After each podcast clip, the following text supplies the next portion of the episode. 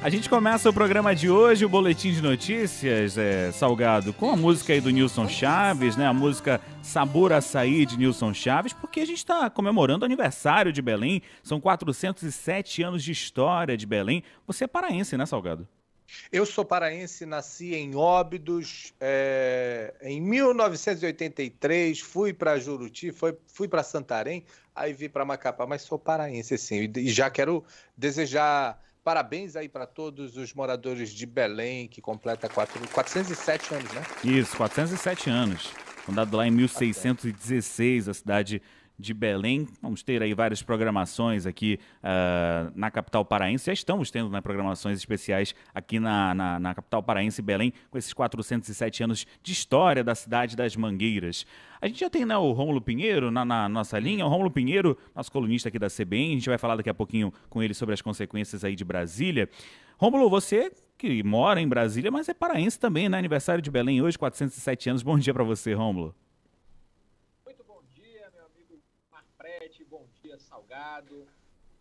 É deixar claro aqui que a conta do salgado em 83 está meio inflacionada aí, viu?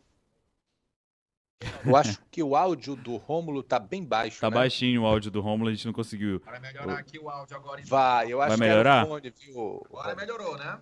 Tá, melhorou, melhorou, melhorou. sim. Agora melhorou. Então, Salgado, 83 tá meio inflacionado aí, viu, Salgado? Olha só. Mas é, é, com muita, muita alegria que eu, que eu tô aqui, porque ano passado, no aniversário de 406 anos de Belém, eu estava aí no estúdio, e Nilson Chaves apareceu, eu estava muito feliz. E hoje, aqui, 407, também na companhia de vocês, muito contente também. É isso.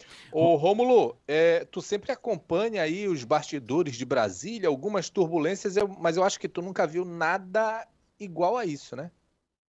Salgado, nunca se viu nada parecido nesses anos. Ah, o que chegou mais próximo foi aquele evento de 2013, onde houve uma tentativa de invasão ao Congresso Nacional. Mas mesmo naquele momento, Salgado, nós tínhamos aí uma, uma, uma massa de manifestantes uh, muito menor e, inclusive, com um aparato policial que conseguiu dar conta do recado, impediu a entrada desse pessoal lá no Congresso Nacional.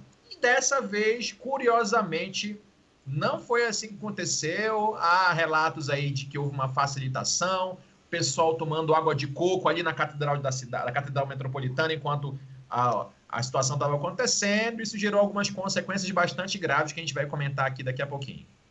Pois é, Rômulo, era isso que eu ia perguntar para você agora. Essas consequências aí, né? Você falou que são consequências graves. Quais são as consequências desse ataque, né, dos bolsonaristas extremistas uh, que invadiram e depredaram aí o Congresso Nacional? Pois é, nós já estamos vendo, inclusive, nesse exato momento, da última semana para cá, do domingo para cá, nós vimos várias consequências e elas são principalmente jurídicas e políticas as consequências jurídicas estão aí já em todo momento, toda força acontecendo. Nós tivemos a prisão do a decretação da prisão do Anderson Torres, que era o secretário de Segurança, ex-ministro da Justiça do governo Bolsonaro. Tivemos o afastamento do governador Ibanez Rocha aqui no DF. Inclusive, ontem à noite foi confirmada a decisão de Alexandre de Moraes e Ibanez Rocha foi afastado eh, por 90 dias, porque aquela decisão monocrática precisaria ser levada ao pleno e com certeza nós tivemos um julgamento ontem. Hoje, novo, novo julgamento no STF com relação à decisão do Alexandre de Moraes de desbloqueio das vias públicas. Tudo isso está voltando aí daqui a pouco, mas as consequências jurídicas para os agentes públicos já acontecendo e principalmente para os manifestantes golpistas que neste exato momento estão aí aqui no complexo penitenciário da Papuda, a maioria e outros na Polícia Federal é, numa situação bastante complexa, porque na estrutura do sistema penitenciário aqui do DF não está adequada para abarcar tantos presos ao mesmo tempo. Há uma comissão da OAB, do Ministério Público Federal acompanhando, mas as consequências jurídicas estão aí a pleno vigor e políticas, é claro, a gente sabe que esses movimentos levaram talvez aí um não esfacelamento, mas uma divisão desse movimento da extrema-direita, com alguns apoiando e alguns não apoiando esses atos de domingo passado. Olha, Rômulo e Gilmar, esse momento ele faz a gente refletir sobre vários pontos que já foram discutidos, né? ah, essas pessoas elas estavam com o celular ali filmando, só que tem um detalhe, elas estavam presas, elas não foram apenas levadas, elas foram presas por causa dos atos. Aí elas reclamavam das condições do alojamento, condições da comida, de banheiros, é, do alojamento em si. E estavam reivindicando direitos humanos, coisas que elas normalmente associavam a quem era de esquerda, que faz, fazia uso irregular dos direitos humanos. E agora elas se viram nessa condição de ter que cobrar. Algumas pessoas provavelmente vão ter punições mais, rigoro, mais rigorosas, Rômulo, e, e, eu queria saber de você, é, quais seriam essas punições? Pois é, Salgado. Diz, a, diz o pessoal aqui que a Terra plana gira, né? E ela girou aí, né? Bem... Deu duplo twist, twist carpado deu um duplo twist carpado, deu uma paralisação ali no pessoal, na mente, na mente ali, tá meio confuso, mas nós temos aí crimes gravíssimos, meu caro Salgado. A, a legislação criminal, nesse sentido, está trazendo punições, principalmente para os atos principais, que é tentativa de abolição violenta do Estado Democrático de Direito, nós temos aí tentativa de golpe de Estado, são crimes previstos agora no Código Penal. As penas aí variam entre 8 a 12 anos, e aí a soma de outras penas, porque nós temos outros crimes também tidos aí. Nós temos associação criminosa, dano ao patrimônio público, ah, até mesmo furto e roubo, porque vários jornalistas se queixaram que tiveram seus equipamentos tomados pelaquela situação lá, pela horda de pessoas arrebentando e quebrando tudo. Então, somadas essas penas, muito facilmente passa de 30 anos de prisão. É claro que a gente sabe que há todo um contexto envolvendo essas consequências, mas eu, eu, eu ressalto aqui qual o sentimento do Supremo Tribunal Federal hoje, meu caro Salgado. Imagine só, antes dessa depredação já havia um sentimento de repressão bastante forte contra esses atos antidemocráticos que aconteceram em Brasília, por exemplo, no dia da diplomação do presidente eleito. Após essa situação extrema, até hoje o plenário do Supremo está aí é, sendo reformado. Então, eles estão fazendo julgamento virtual. Você imagina como é que vai vir a, a, a, resposta que tem que ser dada a essas pessoas. Então, a previsão, muitos ainda se encontram presos. Dos mais ou menos 1.500 salgados estavam presos, hum. apenas 600 foram liberados em razão de questões humanitárias, né? Mas a maioria ainda está ainda presa em audiência de custódia, que estão acontecendo, inclusive, salgado. Muitos questionavam a famosa audiência de custódia, que era para soltar bandido. A gente comentou aqui nas colunas anteriores quão importante esse instrumento, e isso vem sendo mostrado na prática.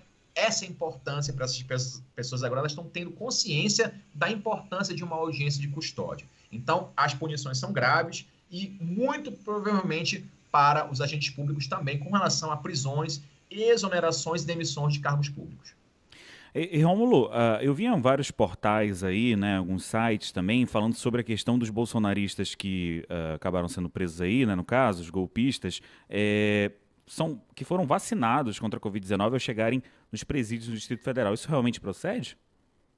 Procede sim, meu caro Gilmar Prete, até porque é uma questão sanitária que é muito comum em todo e qualquer presídio, não só aqui no Complexo Penitenciário do Papuda, mas em todo e qualquer presídio, por questões sanitárias, se corta o cabelo, que é muito grande, barba, e a vacinação para ter mais, não só para Covid, mas para demais é, é, moléstias, sempre é aplicada.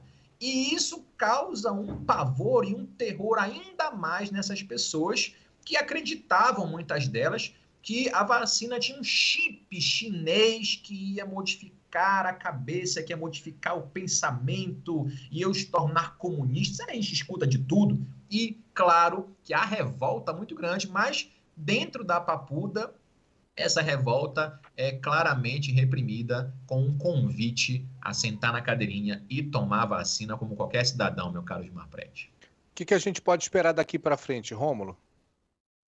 Olha, olha, meu caro Salgado, o que acontece é o seguinte: é que toda e qualquer previsão que se faça ou que já se tenha feito, a gente corre o grande risco de dar com a cara ou com os burros na água, como se diz aquela expressão antiga. Porque havia uma perspectiva muito grande de que houvesse uma violência, que houvesse um tumulto em razão do que já tinha acontecido em dezembro em Brasília, mas não se esperava, mesmo até aqueles que acreditavam nessa violência, mas não se esperava que houvesse uma depredação tão grande e tão importante e relevante nesses órgãos, nesses prédios desses poderes da República. Congresso Nacional, Supremo Tribunal Federal, eles só não conseguiram entrar na sala do presidente porque ela é reforçada, mas detonaram todo o Palácio Planalto, pra, pra, Palácio Planalto praticamente. Então, é muito difícil a gente fazer um prognóstico, porque é, é, é algo que é impensável. Até domingo passado, por exemplo, ninguém imaginava um extremo desse. Agora, é claro, Salgado, que Hoje, já com essas circunstâncias, já se tem. Ontem mesmo havia uma previsão de manifestação, uma mega manifestação da rede bolsonarista em várias capitais do país, mas com Alexandre de Moraes determinando que houvesse qualquer tipo de, qualquer tipo de proibição a esses eventos antidemocráticos, isso foi arrefecido no decorrer da noite. Ainda assim, há uma, um risco muito grande. As autoridades civis se preocupam porque não há um controle do ministro da Defesa, José Múcio, da, do alto comando militar, né? você sabe, a gente ficou sabendo, inclusive, né? vocês ficaram sabendo, que houve um impedimento do Exército para cumprir a ordem da Polícia Militar de retirar os manifestantes do QG da, da, do Exército no domingo à noite. Foi preciso somente aguardar o outro dia para que isso acontecesse. Então, dá um tensionamento muito grande entre essas autoridades, o que leva a uma preocupação extrema. A esplanada dos ministérios continua fechada aqui em Brasília, Ainda você tem agente da Força de Segurança Nacional aqui no Distrito Federal, e sim, de certa forma, há uma preocupação constante, não de um tensionamento uh, uh, maior das instituições, mas sim desses manifestantes que ainda não aceitaram um mundo real que se impõe desde o dia 1 de janeiro. São 10 horas e 47 minutos, a gente já volta com um bate-papo aí com o Rômulo Pinheiro. Vamos para o intervalo? Na volta a gente conversa ainda sobre essas consequências do terrorismo lá em Brasília.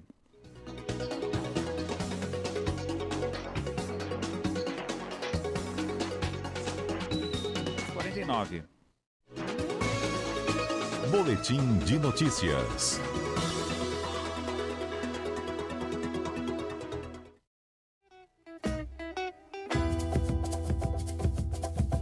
A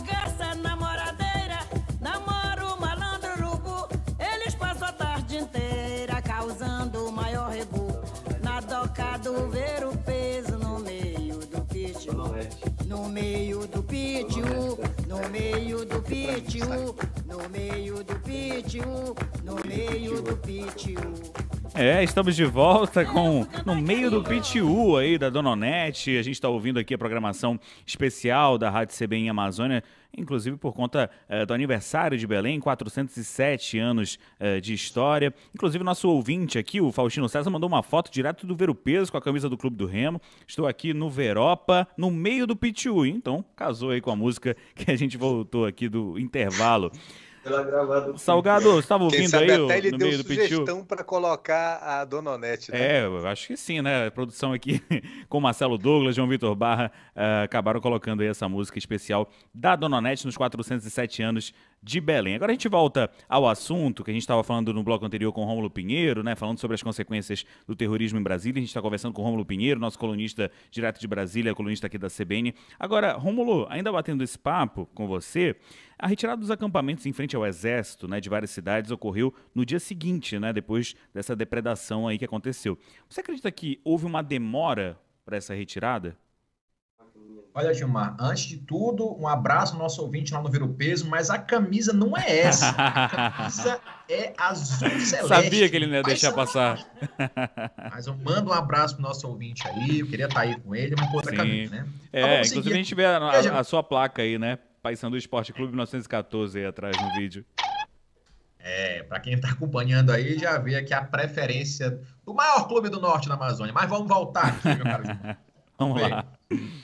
Porque o grande problema exatamente foi o que levou ao desgaste do ministro da Defesa, José Múcio, é exatamente essa percepção de que, que aqueles movimentos do QG, aqui em Brasília, ou nas demais cidades, eram, eram, eram movimentos que iam se distensionar, iam se exaurir com a posse do presidente. Então, havia uma perspectiva do presidente Lula de que José Múcio, com esse bom trânsito que possui nas correntes militares, pudesse demovê-los da ideia de manter esses acampamentos. E o ministro, é, sempre, desde o início, foi muito enfático ao dizer que isso seria desmobilizado de maneira natural e gradual, até para também não queimar um, um cartucho com os próprios militares, não se dispor com os militares. Então, esse é um ponto muito sensível do governo Lula no início, exatamente essa tensão com a alta, com a alta patente militar. E houve aí um desconexo entre o ministro Flávio Dino, da Justiça, o ministro da Defesa, Zé Múcio, porque essa comunicação ficou aí uh, ruída em razão da necessidade pelo ministro Flávio Dino de retirada e o Zé Múcio pela contemporização, o que levou a essa questão envolvendo os movimentos de domingo. Isso foi muito desgastante. É claro que é, ocorreu uma demora sim, em Belém mesmo, em Macapá, não sei como está, mas ainda é, há relatos de que alguns manifestantes estão voltando aos acampamentos. Isso é preocupante, sim. E o ministro Zé Múcio tem aí esse resto de mês para mostrar que o comando das Forças Armadas, ou pelo menos essa, essa, conversa, essa conversa está mais é, diretamente ligada ao campo ideológico do novo governo, para demonstrar a viabilidade no seu ministério e conter novas investidas contra o Estado Democrático de Direito. Olha, é, quando a gente falava aqui, a gente até evitava é, falar sobre é, é, esses movimentos em frente aos quartéis. E quando a gente falava, a gente sempre frisava: é, é direito do cidadão se manifestar. O que a gente questionava e até criticava em alguns momentos eram as ocupações. Porque se a gente for avaliar praças, é, locais públicos, se eles forem ocupados, quem é, o órgão público que exerce o poder de polícia, de fiscalização desses, desses locais, se eles forem ocupados por ambulantes ou alguém resolver fazer uma lanchonete, não passa de uma semana. Ele vai lá e é retirado, é removido dali.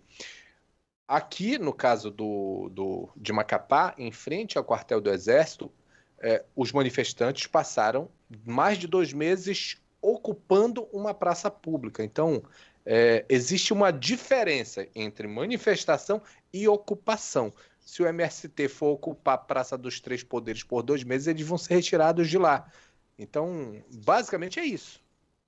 É, Salgado. E, e chega um, um, um, absurdo, você ter uma ideia, hoje inicia a votação em plenário virtual da complementação da decisão monocrática de Moraes aí no final de semana. Então, ele determinou o desbloqueio de vias públicas, olha, olha, veja a situação. Determinou que houvesse o desbloqueio de vias públicas ou impedimento de invasão a prédios públicos estaduais e federais em todo o território nacional. Então, ele deu uma decisão que, de certa forma, era é, desnecessária. Já é um crime ocupar um, um órgão público. Já é um crime ocupar e bloquear uma via pública. Mas o estado de tensão chega num nível tão alto que é necessário que a mais alta corte do país determine, dê uma ordem que seja cumprida por algo que já é definido como crime. E a gente tem que imaginar também que não somente a ocupação, mas a incitação ao crime já por si só é um ato delituoso. Buscar, então, intervenção militar, dizer que isso é liberdade de expressão, é falso, porque eu não posso defender a prática de um crime. E eu estou falando, não é uma posição político-ideológica, é uma posição jurídica existe uma previsão no artigo 359 do Código Penal e diante que fala sobre atentado contra o Estado de Direito. É um crime, está escrito ali no Código Penal. Então, se eu chego e digo assim, ó, vamos tomar o poder, intervenção militar, eu estou incitando um crime, eu já cometo um crime por si só. Então, isso que tem que ficar muito claro, essa distinção entre aquilo que eu posso me exprimir ou como liberdade de expressão e a prática e incitação de crimes, como ocupação de vias públicas, ocupação de logradouros públicos, ou invasão e depredação de prédios públicos, como aconteceu no último domingo. É muito grave essa situação em que o, Supremo Tribunal Federal tem que determinar uma ordem que por si só já está na lei para ser cumprida e infelizmente algumas, uh, alguns órgãos do poder, algumas entidades não estão cumprindo da maneira adequada. Agora, Rômulo, a gente vem acompanhando aí todo, tudo que aconteceu desde domingo. Na verdade, eu vi muita gente assustada com o que aconteceu. É, e você está falando também da, da, das consequências aí, né? O quanto foi grave isso. Você acredita que essa polarização né, política aí pode nos levar a uma possível guerra civil? Olha, eu posso garantir a você, Gilmar, que as autoridades públicas de inteligência e segurança no país temem sim. Uh, agora, veja que uh, uma opinião, e aqui eu vou dar uma opinião, né? baseado nos últimos, eh, nas últimas pesquisas que foram feitas recentes essa semana ainda sobre o apoio ou não da sociedade civil ao que aconteceu no domingo, nós temos as, as duas pesquisas muito importantes informando que a maioria não endossa esse tipo de conduta. Muito embora a gente possa falar em maioria, em torno de 20% ainda, ainda apoiam o que aconteceu no domingo. Isso é considerado muito grave. Já a questão disso virar uma guerra civil, eu já acho um pouco é, é, improvável, tendo em vista que muitas pessoas aqui no Brasil que se dizem defensores né, da, da família, de pátria, de Deus, essas, essas, essas conversas que eles é, trazem para a gente, muitas dessas pessoas, eu acho que não aguentariam uma semana aí na Mata da Marinha, aí em Belém, lutando contra alguém, não, viu? Dá dois dias a pessoa volta para casa tranquilamente chorando. Então, assim, é uma opinião pessoal apenas, mas é claro que as autoridades públicas aqui se preocupam sim com esse risco, muito embora seja bastante improvável, mas sim é uma preocupação que muita gente anda armada, houve no último governo, então, um incremento muito grande do acesso às armas, isso gerou uma preocupação no atual governo, tanto é que já houve uma limitação no primeiro dia de governo atual o acesso a armamento pela população. Mas sim, meu caro Gilmar, é uma preocupação constante, muito embora, na minha opinião, é algo que é um pouco improvável nesse momento. A gente não sabe, mas eu acho bastante improvável.